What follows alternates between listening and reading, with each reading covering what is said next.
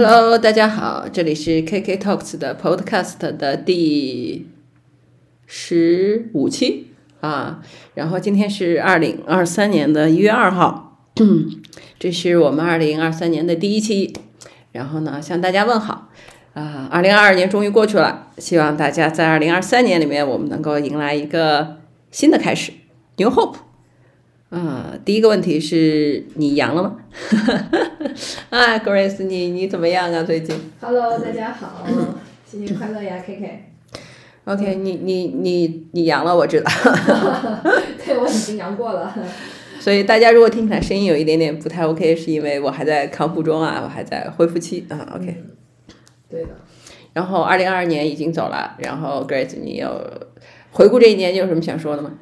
嗯，二零二二年还真的是蛮不平凡的一年，而且因为，嗯，二零二二年其实从天象上来看就有很多比较激烈的天象嘛，所以其实，呃，在年初看年运的时候就知道这一年可能会不平凡，会跌宕起伏，会跌宕起伏，对，但是你依然会去过好每天，然后，嗯，遇到什么事情你就接受它，然后想办法去度过。哦，那我觉得还挺棒的，这样就是，好消息是二零二三年那些困难的天象过去了。哦，对，那这请请 Grace 跟我们说说二零二三年的天象吧。好，谢谢你，来跟我们说一说。因为大家知道，在二零二零年一直到就差不多二零二零年的一月，然后一直到二零二三年的三月，土星都在水瓶座。嗯，所以你知道二零二零年一月的时候，我们我知道疫情嘛，对啊，刚刚封城。然后那个时候就看到这个天象，就知道可能会对于一些社会活动会有一些限制和管制，因为土星它代表的是束缚、约束嘛。OK。嗯，水瓶呢这个星座，它就是一个社团、社群的星座，就是好朋友啊，大家一起 social 啊这么一个星座。所以当土星在这个星座的时候呢，一个特点就是，嗯，社交活动会受到限制。OK。嗯，还有呢就是，嗯。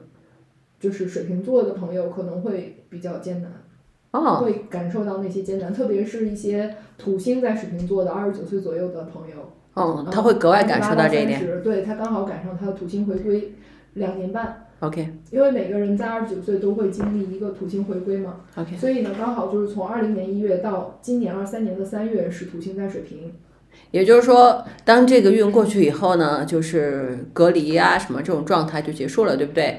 我们就可以回到一个正常的社交生活了，这能说明疫情结束了吗？希望是吧？OK，好吧，我们好了，朋友们，我们至少知道二零二三年的三月份是一个节点，好吧？啊，希望我们二零二三年的三月份以后啊，一个新的 天象，哎，那新的天象是怎么样子的？那个过去的好像不太好。今年其实是我有很多的变化啊，我我前面一篇那个，我昨天录了一个播客，就给大家来介绍二零二三年的一个运势啊，整体运势。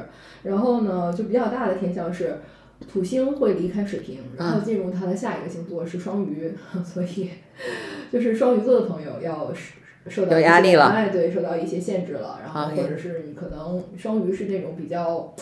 弥漫的嘛，然后比较就是和大家会融入到一体啊，或者是比较 emo 的啊，比较神秘的啊，或者是艺术的、感性的这些，嗯，它也和健康和医疗和制药和这些包括酿酒啊这些成瘾的一些东西，电影，然后让你沉迷的一些东西，嗯，OK 相关的，所以有一些领域它会受到这个的影响，比如说它会变难，变得艰难。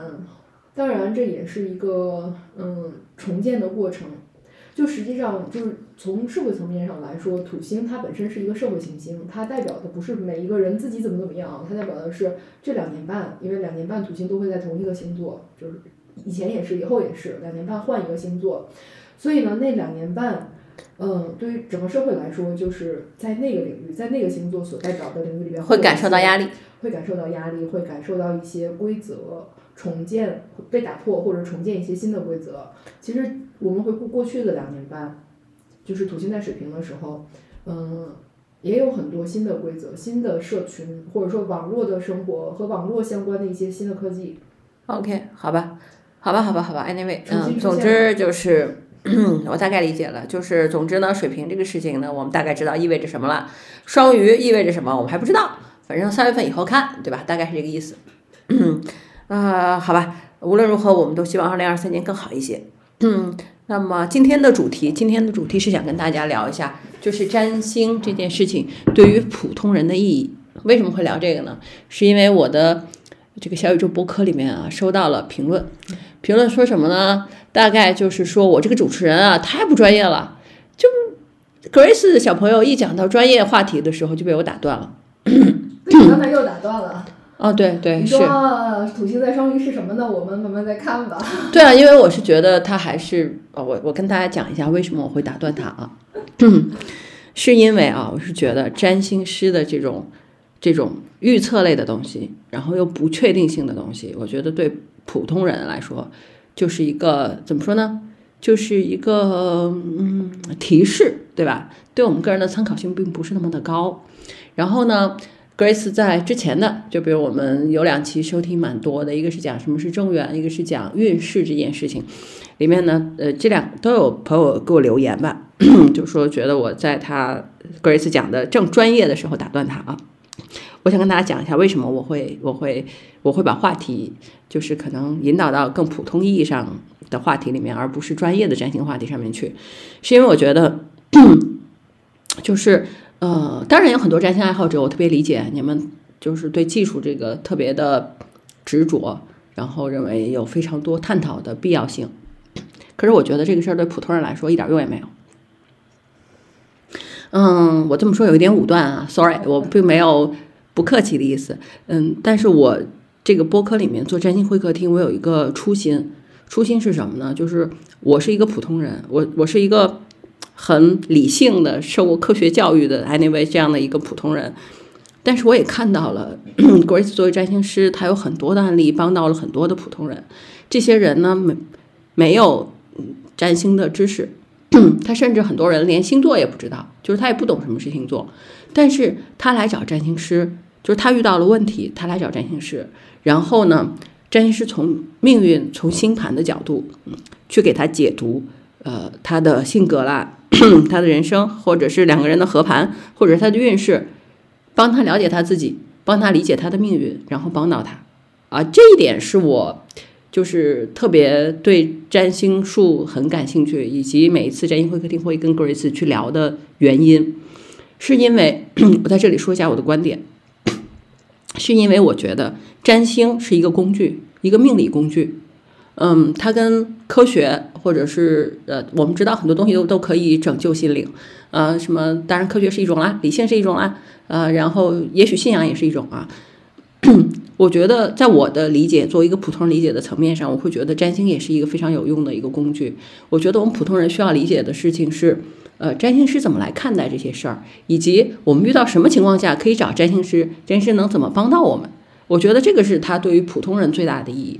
至于，占星的技术问题，就是比如说什么出相入相，什么角度啊，比如说呃，妙望落线啊，妙望落线，比如说还有什么什么什么，嗯啊，什么四分相之类的，这个东西对占星爱好者和占星师来说，这是他们技术探讨的范畴；对我们普通人来说，这就是一堆名词儿啊。我觉得就是在一个。就是我们普通，我觉得我我做这个占星会客厅里面，就是想要去跟大家去探讨啊，就是很多的案例里面，真实的案例里面，就是我站在一个普通人的角度，觉得啊，这个工具挺有意思的。然后他们是怎么来看待这个问题的？然后 这个工具能够怎么在我们遇到什么困难的时候帮到我们普通人？这就是我做占星会客厅的一个初心。这也是为什么。过一次讲到特别专业话题的时候，我就会倾向于打断。嗯，对，倾向于聊一些，对，倾向于去聊到一些，啊，对，就想把它拉回到我们普通人关注的角度上，而不是专业名词上面，好吗？当然了，呃，占星我也非常感谢各位占星爱好者能够来听这个博客。我知道可能对你们来说有点，嗯，是吧？不不太过瘾。我是想说，Grace 是有各种各样课程的，什么试听课什么都有，他是个非常专业的占星师，所以大家可以私下去找他聊这个，好吧？或者来我的小宇宙 Grace 看星盘，呃，对，也可以的，也可以的。Grace 他有他自己的小宇宙，他可能会讲一些专业的东西，大家可以去关注，跟他在那里做专业探讨，也还是很不错的。呃，我这里呢就很希望，呃，是一个普通人听一听，然后觉得哇，这星盘还挺有意思的，占星什么情况下可以帮到我？虽然我对此一无所知，但是他也可以帮到我。呃，我是希望能够传递出这样的一个东西。我每一期聊也是希望能够跟 Grace 聊这些东西，能够帮到普通人去，呃，理解一下占星师怎么看待。命运，你知道这个科学这个玩意儿吧？大概其实是比较有用，但只是在具体的层面。但是人生遇到困境的时候，科学能帮的意义其实就蛮少的了。所以，我们还是应该 open 一些啊，是吧？各种工具都用一用啊。占星是一个非常神奇的工具，我们从来没有没有接触过，所以我就很喜欢跟 Grace 在这个层面上去聊一聊。OK，这就是我回答。大家来给我的问题说我不专业这件事儿好吗？我跟你讲，我今天收到了一个呃网友的表扬，我要转达给你，然后说听了你的播客找到我来咨询，然后他是一个完全不懂星座的人，但是他就听了那个正缘还有还有运势这两期，然后嗯他就特别想来咨询一下，OK 啊，而且他跟我说，就是你的播客给人的感觉没有那么玄学。就是他作为一个普通人，他完全能听得懂，然后而且他觉得你蛮会提问的。啊，谢谢，你救了我。所以我一定要，我一定要转告你。他原话说：“我认为，呃，K K 他问了一些比较本质的问题，切中要害，我觉得非常好。”就是能帮到我们普通人啊，对，是这样子的，这就是我想做这个东西的初心。虽然我，而且有一点事情特别神奇，你知道，就是我跟 Grace 认识了非常多年，然后呢，他在占星道路上的精进是我一点点看到的。我自认也还算是一个学习能力比较强、也比较聪明的人，但是我就可以一直保持在一个对于占星非常白痴的状态。你太谦虚了。没有，我就是想说这个东西。但是我确实看到，我觉得我呃，我很喜欢我自己现在的这个视角，就是一个普通人看一个占星师，就是能够帮到人的神奇之处。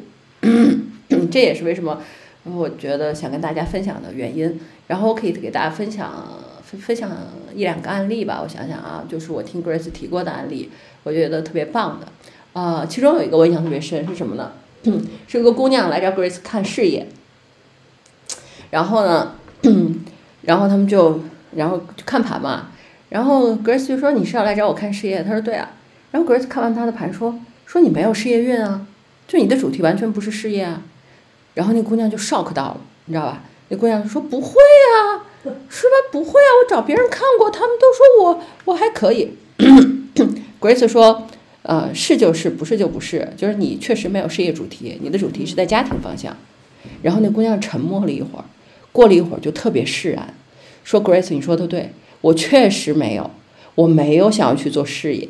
身边所有人都说我应该去做，但是我其实真的没有想做啊，我我没有这个主题，是吧？太好了，我终于释然了。”他说：“可是我我赚钱还蛮多的。”Grace 说：“对啊，你虽然没有事业主题，但是你你你钱财这个是不错的，就是你的财运很好，你还尤其是今年你这个财运很好的。”他说：“对啊，我今年赚很多钱哎，我都怀他，你知道他是做什么？他是做那个那个外贸的那个海运的。今年不是海运价格暴涨嘛？现在呃去年对，然后他的效益特别好，他就赚钱赚的有点手软，手软到觉得说，哎，我做了什么赚这么多钱？然后呢，经济状况超好，你知道吧？然后。” 他身边人都跟他说他要做事业，然后他听 Grace 说完了之后就特别释然，说啊，我确实没有 想做事业，然后我没有事业，但是我有财运，这个事情真是太好了。对啊，我的主题在家庭啊，Grace 好，我们聊聊家庭。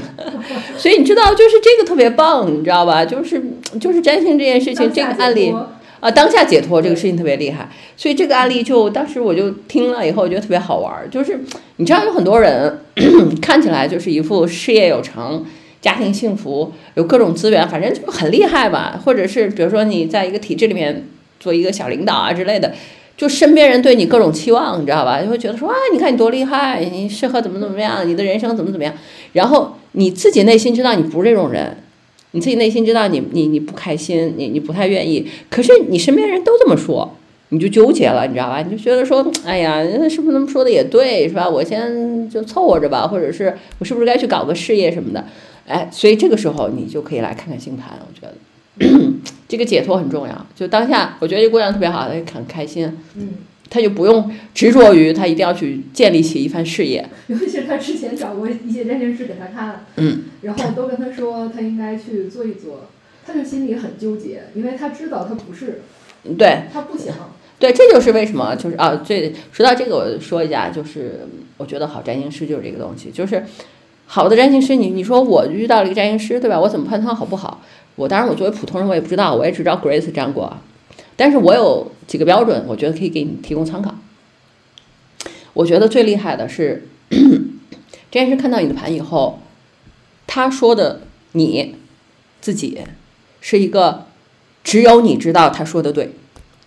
Grace 看过一个人的盘，我我有印象，是有一个女的，就是好像在海外，我印象里。然后呢，她身边的人都觉得她特别特别 social，社交女皇哦，社交女皇什么的。但 Grace 看她的盘，然后就跟她说：“说你是一个特别喜欢自己待着的人。”她当时就 shock 了，你知道吧？他身边没有人这么想，因为他他是那种狮子座，好像是是吧？好像狮子座，shining 社交场合里面的女王，所有人都是觉得她特别厉害，就是简直特别喜欢 social，所有人如沐春风，都喜欢。其实他喜欢自己待着，你明白吗？对，而且朋友超多。呃，对，朋友超多，就是所以你怎么判断一个好的占星师？就是这个占星师，他看你的盘，看完了之后，他直接说你是什么人，然后你知道他说的就是你。这个你是你身边的人，认识了你很多年的人，你的父母或者你的朋友都不知道你是这样的人，但是他一看盘就知道你是这样的人。那我觉得这个占星师至少就是他比较理解吧，就是他的那个盘的 science 是很好的。比如举个例子，Grace 在那个小呃在在在那个小红书上讲过一个月天蝎，专门讲过一个关于月天蝎的人什么样子。你知道我我我是个月天蝎，Grace 讲的极好，知道吧？就是普通占星师会告诉你，月天蝎是什么呢？说月亮在天蝎座是落陷的，没有能量的，能量比较低，这是什么鬼？我请问这是什么鬼？然后呢，Grace 是怎么说的呢？Grace 说，月亮在天蝎的人就是会感觉到比较疏离，就是很难跟别人建立起亲密的关系，然后有一种孤独感，有一种游离在这个世界之外的感觉，就是。就戳中了，你知道吧？就是月月天蝎就是这样的，就是就是这种，就是这种世界很热闹，但世界是他们的，跟我没什么关系，就是这种感觉，知道吧？然后呢，就永远在漂泊。因为我呢，就是从小到大跟父母，因为父母职业的关系，我去过很多个城市，所以我一直以为漂泊感是我自己的一个一个一个感受，就是不是所有月天蝎都这样，可能只有我这样，就是很有很有漂泊感。但是 Grace 的那个小红书里面留言，里面有一条是一个月天蝎的姑娘写的，那上面写的是 Grace，你说月天蝎有这种漂泊感，确实是这样的。她说我一直感觉我在漂泊，虽然我从小到大从未离开我成长的这个城市，明白吧？所以这就是这个东西，这就是这个东西，就是就是占星师好的占星师他就会说中你，我觉得至少要先说中吧。说中了这个占星师，我觉得就就是他看到盘，他就会懂你，超过你身边所有人，或者是他直指你的特质，这这个这个就比较厉害。Grace，你怎么说？嗯，是这样。我记得有一个姑娘，她当时是在走一个很艰难的运啊，一个十二宫的运，又是个土星运。其实她应该有很严重的心理问题。然后，但是她找我的时候，她都没有表现出来，她都非常的。嗯，很很优雅，然后也很礼貌，然后就是非常好。没有表现出那种紧迫感。对他就是让你觉得他受过很好的教育，非常好的这种教养，而且他没有什么那么紧迫的问题。但是我看到他盘的那一刻，我就跟他说，我就给他发了几个抱抱的那个表情包，然后他跟我说他眼泪当时就下来了，因为我知道他都已经快窒息了。嗯，就是那个晕哈。他在那个晕里边，然后。嗯，在我们咨询的时候，他就告诉我说，他确实他已经就吃吃药吃了蛮长时间的了，而且一直都没有办法和他的生活和解。然后他以为就一直要这样下去了，但好在他那个运快过去了，然后就告诉了他，他其实只在走一个那样的运，而且刚好因为他的十二宫比较重，又有刑克，所以走到土星的那个运的时候，他就格外的难，格外的难。但是就那几年过去，他就好了。所以，我觉得有的时候也是很多朋友，可能你是在转运的时候来找到我，可能就是宇宙想要帮你，或者说你自己想要自救，然后然后可能我们同频找到了，然后让我告诉你一些嗯，就是你该知道的话。有有的人是当下就就解脱了。对，所以这个我是觉得，为什么就是想做宅女会客厅跟你聊这个问题，就在于这儿，就是有一些困境。首先啊，Grace 有两有两个理念，我特别赞同。第一个呢，就是他不给二十五岁以下的看盘，嗯，就二十五岁以下的小朋友就等等你们再长大一点再找 Grace 啊。为什么会这样？是因为 理论上人在三十岁以前就应该无所畏惧的活，嗯，就应该完全的去活，而不是知道一些什么东西去活，那个对你并不好。人应该活出一个朝气蓬勃的样子。三十岁的时候，人们才知道，就像咱俩讲那个好运或者不好的运那一期，就是有一些事情理性解决不了，科学解决不了，努力解决不了，就是纠结，就是无法解脱，这个东西才属于命运。这个时候，就是可能找占星师看一看，才能真的帮到人。所以我觉得这个这个理念我还比较赞同。嗯，因为我也是受科学训练的。我当然我知道像二幺幺的 医学，Grace 是学生物学的。嗯，对的，对的。还有一点我特别赞同 Grace 的是，就是他觉得你好奇没有必要看盘。我觉得你好奇没有必要看盘。好奇的话，可能作为占星爱好者，可能去学学课程，了解一下自己啊。但是 你什么时候需要看盘？就是像我刚才说的，就是你遇到了不可解的问题，就科学帮不了你，理性帮不了你，呃，就是就是纠结，就是不知道怎么办。嗯，这个时候，这个时候就无法解脱，这个时候就是命运就呈现出它的样子来了。这个时候就是通常看星盘可以帮到人，所以我觉得这个是蛮好，也给大家一些建议吧。就是说，你什么时候可能需要来看个盘，好奇就不不必要了。好奇的话，就可以去学学占星师的课程啊，Grace 有很多课程，啊，什么浅的、中的、深的，什么都有，所以大家可以去了解一下自己。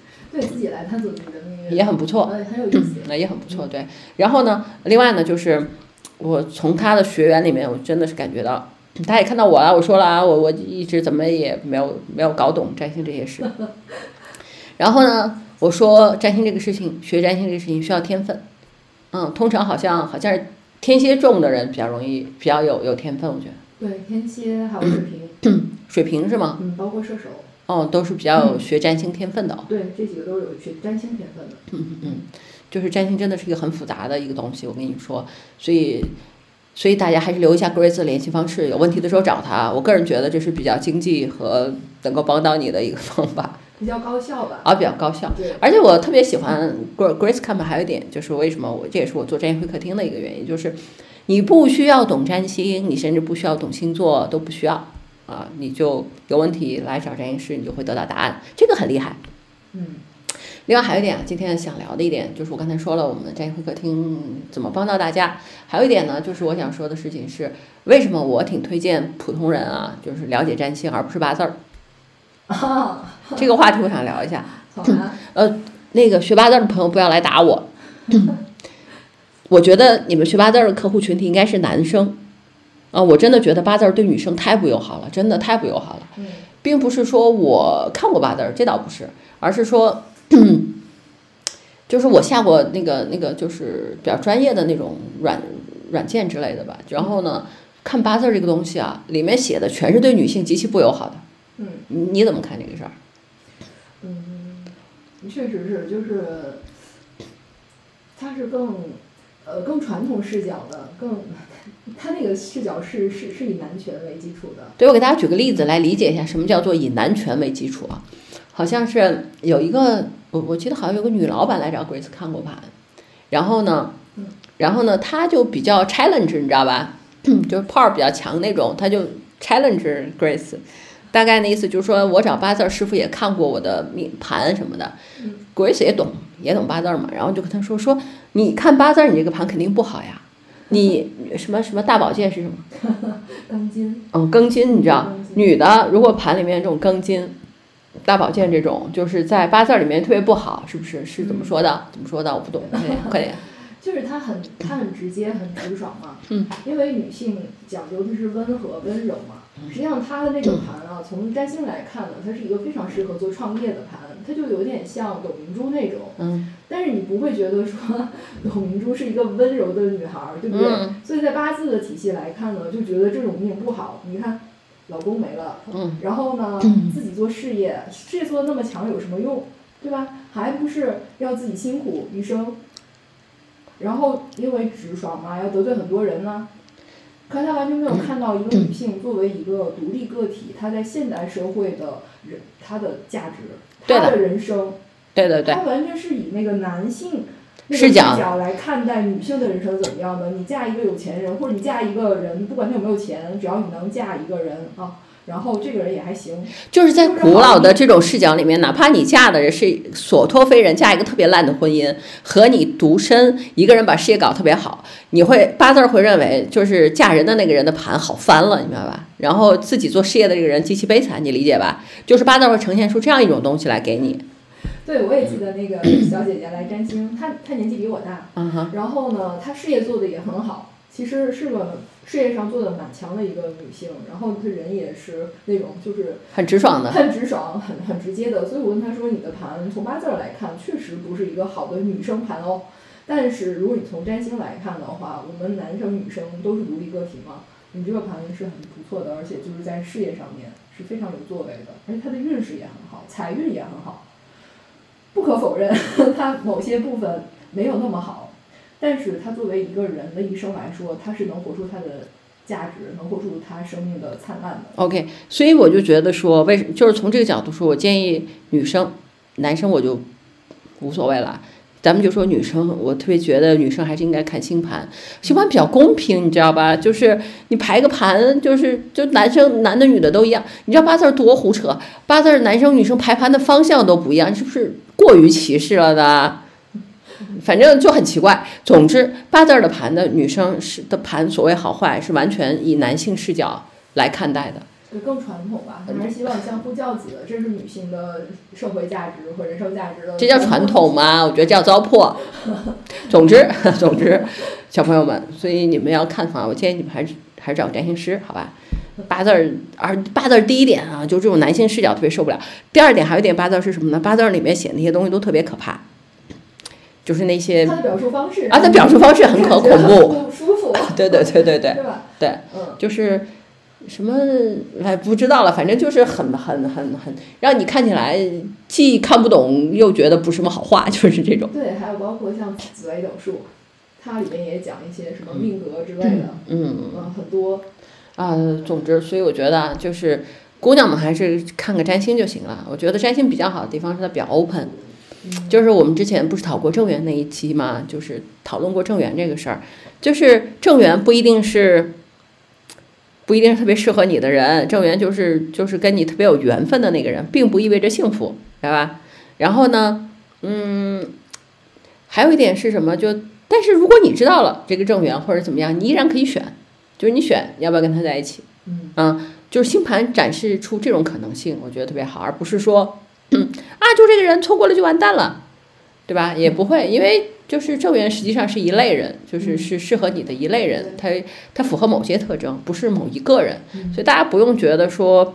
所以命运还是展现出了它的容错性吧，大家不要觉得自己，嗯，很容易钻牛角尖儿，觉得错过一个事儿就简直天都塌了，没有必要啊，小朋友们没有必要，条条大路通罗马，这个是我觉得星盘比较好的地方。对，还有所有所有来看感情的朋友，不管男孩儿女孩儿，我都跟他们说，就是不要在一个人身上去花很多很多的时间。比如说两年还没有结果，或者对方没有那个诚意的话，你就要考虑去换人了。其实更好的是每三个月评估一下你的这个关系，它是否要嗯继续。你那我觉得啊，如果从占星这角度来说，我会倾向于觉得，就是如果倾向于和一个人建立起亲密关系，可能看个合盘吧，因为有没有一种可能性就是。就是这两年里，他对方刚好没有走婚运，就是他没有想结婚，那怎么办？比如说你跟他分了，他又就走婚运了，就不是有点遗憾吗？哎，你这种情况特别多呀，就是他就是他跟这个姑娘谈很久，然后他都不想结婚，然嗯后分手以后他马上就找人结婚了，这种特别多。这并这并不能说明这个男的是个渣男，是吗？嗯，有的时候不是，就是他刚好他就想结婚了。所以小朋友们，就是你，哎呀，我真是觉得，就是如果你你真打算就觉得这人不错的话，我觉得可能还是看个婚运比较好。可以看一下，就是他大概率什么时候会结婚。反正我结婚的时候就是在我走婚运的时候就在那一年。嗯，总之就会觉得时机到了，该结了，对不对？就是其实我那时候我没想结，嗯因为我那时候才二十六岁，嗯嗯我觉得还还需要再嗯，啊，晃一下，晃一晃，没那么着急。但是你家里人着急，就觉得说女生你都二十六了，你都谈了好几年了，差不多了。OK，反正就是无论如何，因为什么原因，总之是会结的。对，然后就啊那就结吧，也没有那么多反对，然后就结了。OK OK OK，所以所以我们给女女生的建议是什么呢？给女孩子们的建议是说，如果你很认，就是就是，我觉得也不用一开始就来看盘吧。嗯，什么阶段可以看一下？比如说二十五岁左右吧。呃，不是这个意思吧？二十五岁她还没有遇到男朋友二十五。岁左右的话，一般来说都会开始交往男朋友了。嗯有有的早的，可能二十一岁人都结婚了，都二都当妈了。无论如何，我觉得啊不管有没有男朋友，她可以先找你来看一看自己的婚运。自己的，嗯对就看看自己的盘，然后看看自己的正缘，比如说婚姻的那个缘分是什么时候，婚姻运是什么时候，大概遇到那个正缘是什么样子的，在什么地方遇到的。有的比如说他是家人给介绍的，有的甚至他工作中遇遇到的，有的可能是他大学同学，就是学生时代或研究生同学。这个好多人后来都，呃，各种看感情的人啊，往回推的时候都很准的。所以呢，你大概就能知道你的这个正缘大概率是在哪儿了，你就多在那儿投入一些。然后比如敏感一些销售啊，care 一些对，比如有的人他就是婚运，他可能就是在哪些年，那那些年他可能就不不要完全不考虑婚姻这件事情，得考虑考虑。啊哦，对对对，我觉得这个是占星，我觉得比较好的地方，就是它嗯多给你一个参考的维度嘛，对不对？决策需要很多信息渠道，对吧？这也是其中一个。对，而且现在网上有很多，嗯，对于婚姻，呃，就是就是让大家恐婚的一些东西嘛。有的年轻女孩看多了，确实也是很害怕嘛，所以就就觉得说，嗯，不结了就好了。但实际有的时候，他可能他自己的婚姻还不错的，并不是所有的人都会遇到那些糟心事儿。那那网上传播的多的肯定是糟心事儿嘛，对不对？但是可能有好多人他就是普普通通，也不错。也不错。对对对，所以呢，就是 anyway，嗯，姑娘们可以把这个作为一个选项啊，可以作为一个选项，就是你首先看看自己的婚运的盘吧，就知道自己大概什么时候是吧？有有，然后正缘大概什么样子嗯是吧？心里有个数。然后你可以选嘛，你要不要结婚，对吧？你再选呗，总比不知道错过了强，是吧？